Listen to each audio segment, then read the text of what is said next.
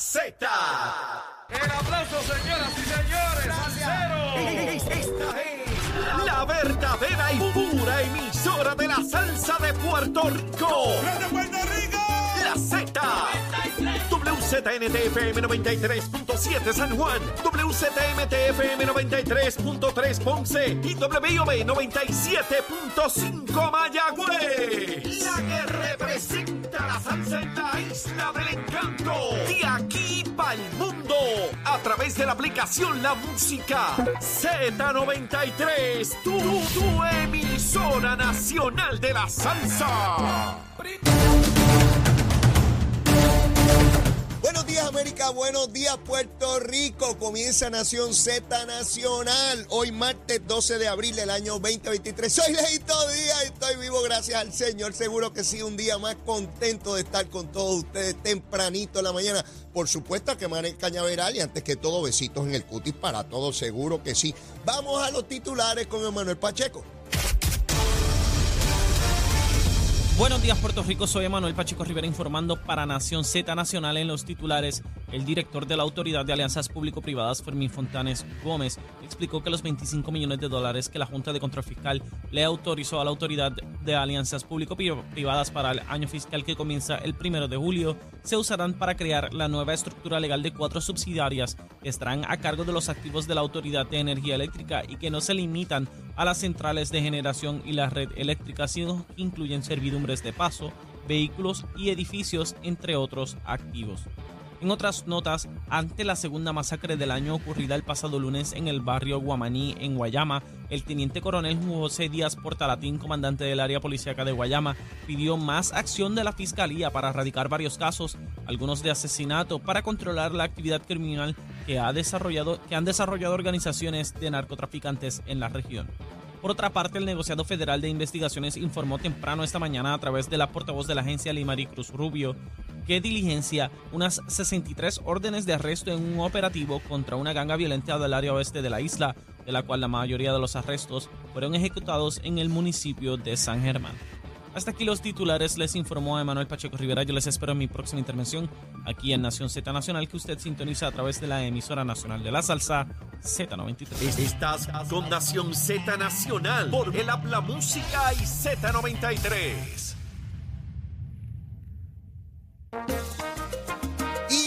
Comenzamos, seguro que sí, tempranito. Nación Z Nacional, soy Leo Díaz. Estamos a través de Z93, la emisora nacional de la salsa, la aplicación La Música y nuestra página de Facebook de Nación Z, como siempre, tempranito en la mañana. Espero que hayan desayunado y los que no, pues estén a punto de así hacerlo, como tantos lo hacen en y fuera de Puerto Rico, escuchando este programa. Mire, me di un recortito, me di un recortito allí en el barrio de Sabanayana, en JL, donde yo me recorto desde que tenía 18 años. Me di, mire, un mamacito aquí bien chévere.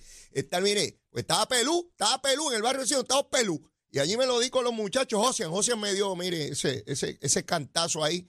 Eh, no me gusta estar pelú. Pero bueno, ya, ya estoy recortadito bien chévere. Bien bonito, ¿verdad? ¿Me veo bien bonito ahí o me veo igual de feo? Bueno, ellos hacen lo que pueden, ¿verdad? Este, ellos no son magos. Ellos bregan con, con lo que hay con lo que hay tempranito. Luma, Lumita, Lumera. Vamos con Luma, Lumita, Lumera. Mire, eh, a las 5 de la mañana habían 1.337 abonados sin energía. 1.337 tempranito. A las 5 verifiqué.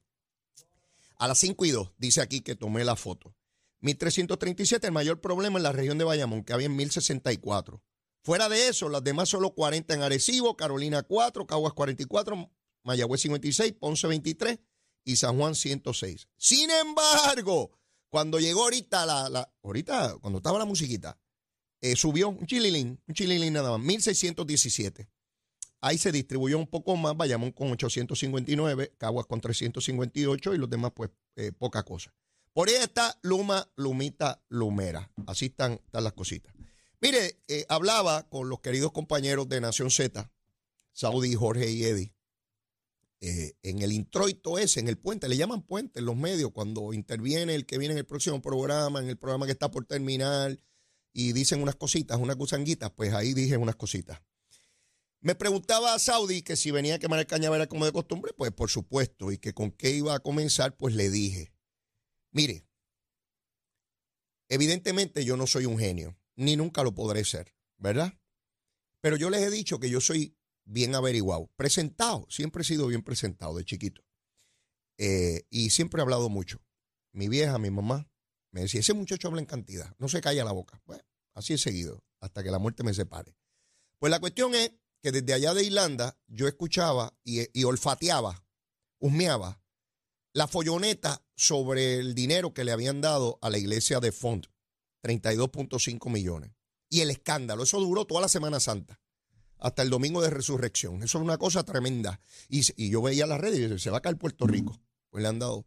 Obviamente, cuando usted escucha que le han dado fondos federales a una iglesia, a la que sea, para reconstruirla y que son millones de dólares, usted dice, pero, espérate, ven acá, si una iglesia es un, una entidad privada, pero como es dinero público, pero habiendo necesidades, a cualquiera de entrada, pues le choca. Si le dan solo esa información, usted se revienta el hígado. Dice, pero qué barbaridad. La información siguió corriendo a través de los medios de comunicación y la prensa. Y nadie preguntaba sobre todo el alcance de la medida. Y yo les traigo este tema porque es importante que nosotros nos demos cuenta cómo nos intentan manipular en una sociedad mediática y cómo de una verdad se construye una mentira, una falsedad para imprimirle, para provocarle a usted odio, desesperación contra el gobierno o contra quien sea, porque a veces contra el gobierno, pero a veces en contra de una persona o una entidad privada. Y no fue hasta este programa, sí, al mío, al mío. Voy a darme la patada, seguro. Si no me la doy yo, ¿quién rayo me la va a dar? Un caballo. Si yo me voy a dar la patada hoy.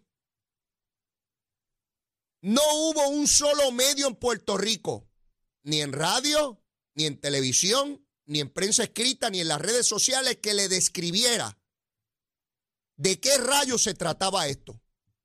Tuvo que venir Leito Díaz, casi sin dormir, después de estar por allá en Irlanda a explicarles qué rayo era esto. Ustedes no tienen idea de la cantidad de personas que me llamaron a mí ayer o me escribieron después del programa y me decían, Leo, pero ¿de dónde tú sacas la información que le dieron dinero a otras iglesias? Y yo les preguntaba, ¿tú no lo habías escuchado? Y me decían, no, nadie lo había dicho. No, tú eres el primero que yo escucho decir que a la iglesia católica en Puerto Rico le dieron, oiga bien, Usted desayunó ya, siéntese bien. No, no te parado, siéntese. 275 millones de dólares para arreglar iglesias católicas en todo Puerto Rico. ¿Por qué? Porque FEMA asignó casi 500 millones de dólares. Los federales, los gringos, los pájaros esos que hablan inglés, que nosotros no los entendemos, que vinieron aquí a tiro limpio en 1898 y se han quedado con esto y nos quieren gentrificar y se están quedando con, con las playas y han sacado a los puertorriqueños de aquí y nos quieren liquidar. Esos pájaros asignaron casi 500 millones de dólares para las iglesias. Aquí y en los Estados Unidos, donde sea. En el caso de Puerto Rico, casi 500 millones instituciones de base de fe religiosa, para que en caso de desastre como fue María, Fiona y toda esa cosa, las iglesias puedan solicitar dinero. ¿Cómo lo hacen? No es que van allí firman un papel, ay, dame chavito que viene aquí que estoy peladito, me cayó el templo allí. No, no, no. Tienen que cumplir con la misma rigurosidad que cumple el gobierno y los municipios para obtener dinero de FEMA. ¿Y cómo opera? la iglesia solicita el dinero y la iglesia tiene que poner el 10% de la cantidad. Quiere decir que de los 32.2 millones de dólares que tiene FOND, 10% lo tiene que poner él o su iglesia. Y de los 275 millones que se le ha dado a la iglesia católica, el 10% lo tiene que poner la iglesia católica. Y si no se solicita ese dinero por parte de la iglesia, hay que devolver los chavitos. No se usaron. No se le entrega el monito de Santurce, ni se le da a alguien que tenga toldo azul. FEMA distribuye los fondos y cada dinero federal se distribuye para una finalidad. No es que si, ay, como no solicitaron para más puentes en los municipios, pues ahora se lo voy a dar a Sutano. No. Cada dinero tiene un destinatario, un recipiente, un reclamante. ¿Cómo un rayo más lo describo? Una persona que solicita los fondos, que es acreedora a él porque la ley y los reglamentos lo establecen. Pero de lo único que le hablaron fue de fondo. ¡Ay, mira qué escándalo! Y yo les explicaba ayer algo bien sencillo, que lo hacen porque Fon es estadista. Porque en el caso de la Iglesia Católica, como el arzobispo Roberto González es independentista, a que nadie les habló de la Iglesia Católica. ¿Qué? ¿Que un Dios vale más que otro? Díganme. Es que hay unos religiosos que tienen más valor que otros, dependiendo de la ideología. Sí, porque mezclan la política o la religión. No me vengan con, con que no, porque eh, está el hipócrita acá orilla. Sí, defiendo este, porque este es el mío. Seguro, como todo. Les he dicho que así funcionamos los seres humanos. Así semos, así semos. Sí, yo sé que se dice somos, pero me da la gana de decir semos. Así semos los seres humanos. Defendemos lo nuestro. Ah, como yo soy católico, pues que está bueno. Ah, como yo no soy protestante. Ah, como aquel es independentista y es de los míos. O este es estadista y es de los míos. Mire la doble vara, mírela aquí, mírela aquí, la varita que hace tiempo. Qué bonita esta condena. Mire, me acompaña de día y noche, mire la varita mía, mire, ahora está cortita. Cuando sea un líder religioso estadista, es la vara cortita. No merece ese dinero, la separación de iglesia y Estado se lo tuvo que haber robado. Eso es un engaño, que lo metan preso, que lo voten de Puerto Rico. Eso es una estafa, eso es una iglesia para coger de tontejo a la gente, eso es para robarle los chavos al pueblo.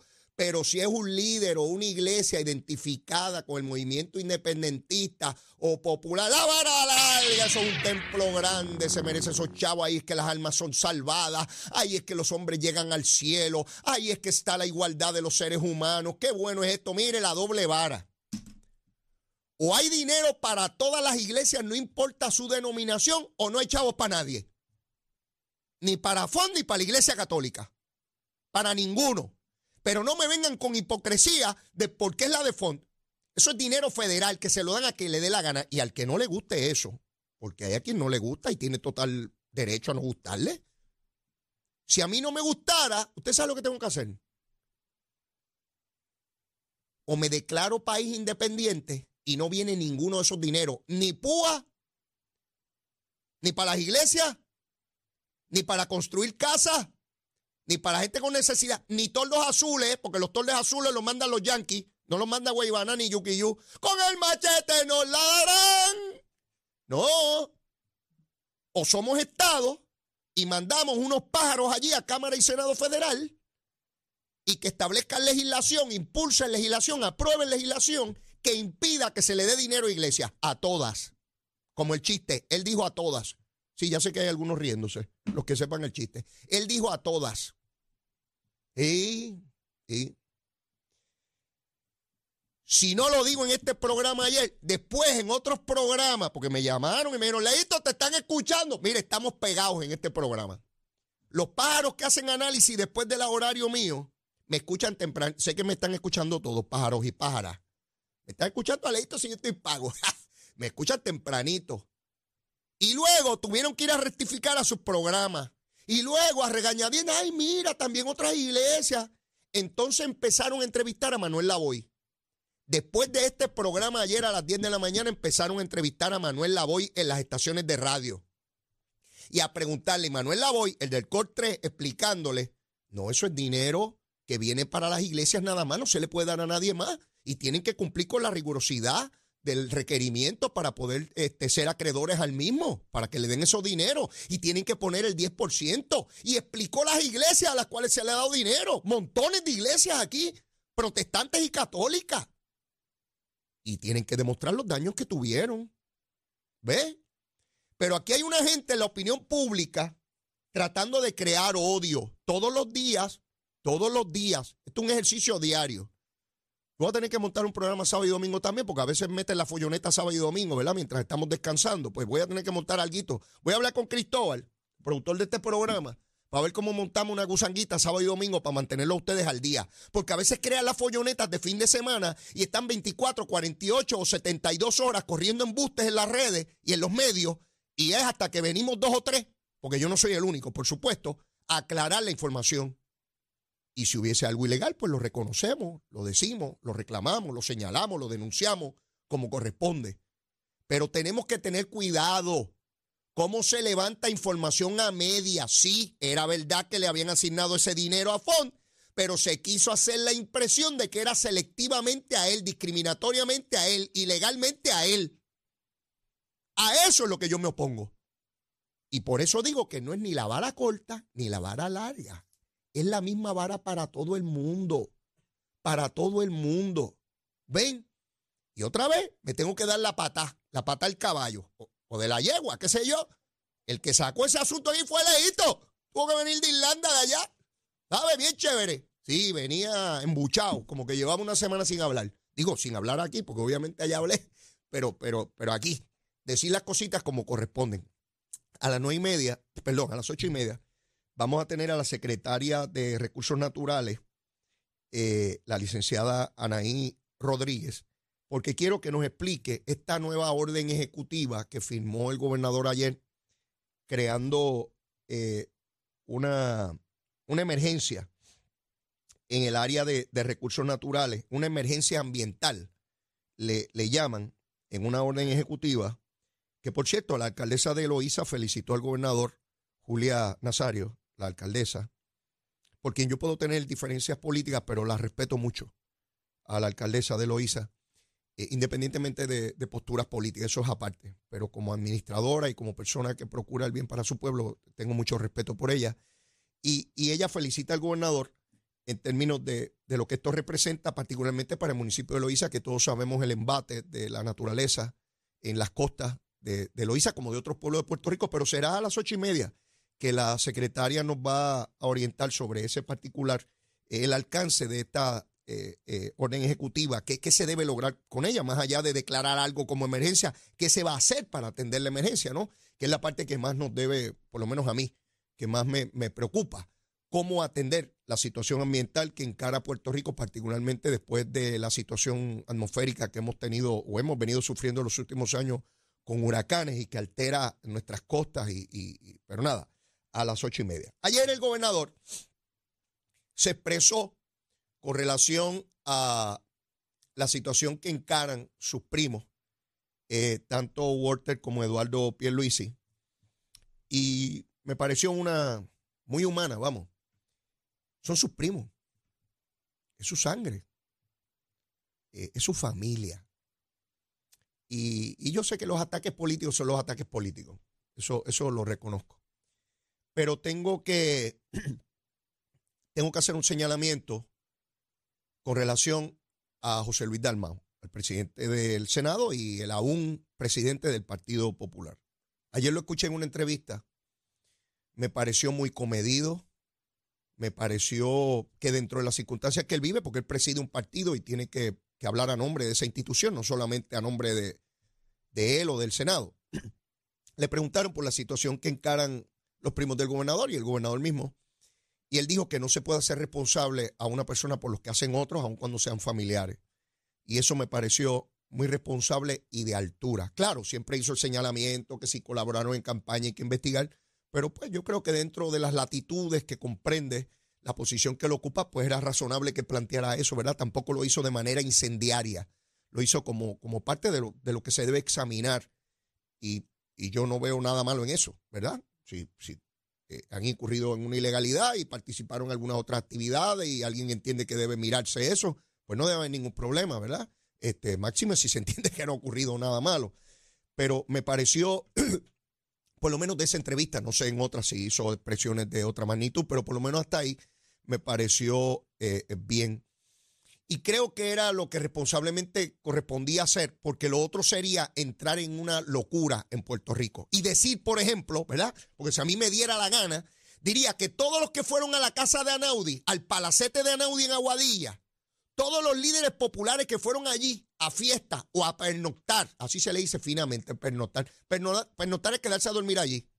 Vaya que aquí usamos eufemismo, vocabulario sofisticado para, para, darle perfume a las cosas. Los que pernoctaron, los que pernoctaron, los que se quedaron allí a dormir, solos o acompañados, ¿verdad? Porque algunos se quedaron a dormir acompañados, muy bien acompañados, ¿verdad? Porque uno duerme con quien quiera. Eso es la libertad constitucional entonces diríamos que todos son culpables de corrupción con Anaudi, ¿o no? ¿O no?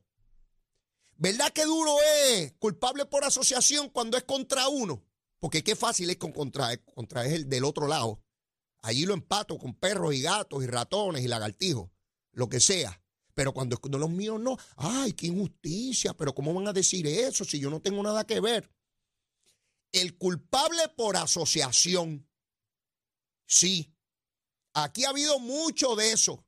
Y yo recuerdo la década de los 90, cuando procesaban personas del gobierno de eh, Pedro Rosselló, o en los 2000, y empezaron a procesar gente del Partido Popular. Entonces empezaron, ¡ay! Esos son personas en su carácter individual. Eso era lo mismo que decía el PNP y el Partido Popular decía que había que meterlo a todos presos. Para que ustedes vean, siempre defendemos a la rata nuestra. La rata apestosa mía es la mía y esa no apesta, apesta la del otro. Esa rata sí apesta porque es la del otro. ¿Ve? Por eso es que no creo en la doble vara. Y de igual manera que fueron a la casa de Anaudi montones de líderes populares íntegros y serios que nunca cometieron delitos y que sería una grave injusticia y una barbaridad decir que son corruptos. De igual manera es una barbaridad tratar de implicar al gobernador en una actuación de sus primos que llevan o llevaban casi 30 años con contratos en vivienda, cuando Pedro Pierluisi ni soñaba jamás ser un candidato político alguno. Y durante tantos años nunca se señaló nada contra ellos, ni bajo gobiernos PNP ni populares. Nunca. Nunca, porque los populares gobernaron durante todo ese periodo. Sí la llegó, y llegó Aníbal, y llegó Alejandro y nunca se señaló nada porque había que entenderse, preguntarse o cuestionarse el desempeño de ellos en sus compañías. Hasta que finalmente hubo una, investigación que sí arrojó dudas, señalamientos, se investigó y ya vemos que mañana se deben estar declarando culpables. ¿De qué delito? Eso lo sabremos mañana. Hoy no lo sabemos. Hoy podemos especular muchísimo. y no estoy aquí para eso. Mañana sabremos el alcance de la ilegalidad que cometieron, no porque se lo probaron, porque ellos lo van a admitir. ¿Ve?